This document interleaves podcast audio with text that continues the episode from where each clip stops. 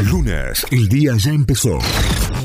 Y esto es lo que tenés que saber para arrancar. En Notify.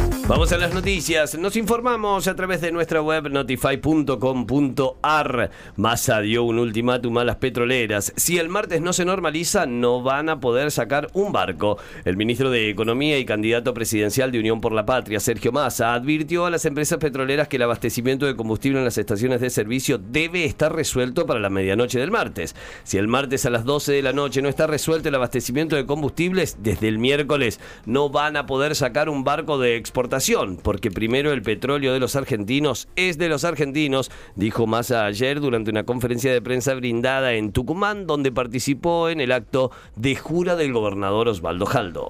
Scheretti firmó acuerdo de financiamiento para el acueducto Santa Fe Córdoba. El gobernador de Córdoba y su par de Santa Fe, Omar Perotti, firmaron en Riad, la capital de Arabia Saudita, el contrato de préstamo por un total de 100 millones de dólares, con el cual se podrán desarrollar los dos nuevos bloques de la obra del acueducto interprovincial Santa Fe Luego de la firma, el gobernador Scheretti definió como eh, muy importante este acuerdo y expresó, por un lado, significa tener cerca, eh, traer el agua del río Paraná y nuestra provincia, y por otro lado, es el primer crédito que Arabia Saudita otorga a nuestra Argentina y lo hace a dos provincias como Córdoba y Santa Fe. Alerta por vientos fuertes para Córdoba y nueve provincias afectadas. El Servicio Meteorológico Nacional lanzó una alerta amarilla por tormentas y fuertes vientos para Córdoba, Buenos Aires, Entre Ríos, San Luis, Santa Fe, La Pampa, Mendoza, La Rioja, San Juan y Santiago del Estero.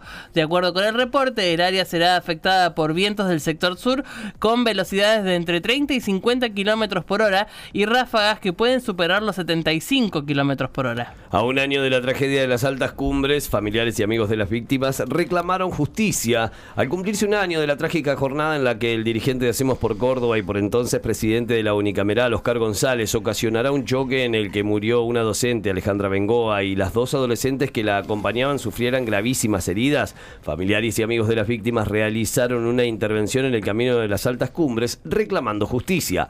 En tanto, la investigación del hecho está a cargo de la fiscal de cura brochero Analía Galarato, quien imputó a González por los delitos de homicidio culposo agravado y lesiones culposas agravadas, aunque el acusado permanece en libertad y la causa aún no fue elevada a juicio. Talleres y Belgrano buscan seguir sumando en la Copa de la Liga. Belgrano, el puntero de la zona B, visitará hoy desde las 18.30 a Lanús por la fecha 11 de la Copa de la Liga. Talleres, por su parte, jugarán el que empezante Banfield desde las 4 de la tarde. Hoy también se enfrentan Sarmiento San Lorenzo, Huracán Barracas y Platense Newells. Notify, las distintas miradas de la actualidad para que saques tus propias conclusiones. De 6 a 9, Notify, plataforma de noticias.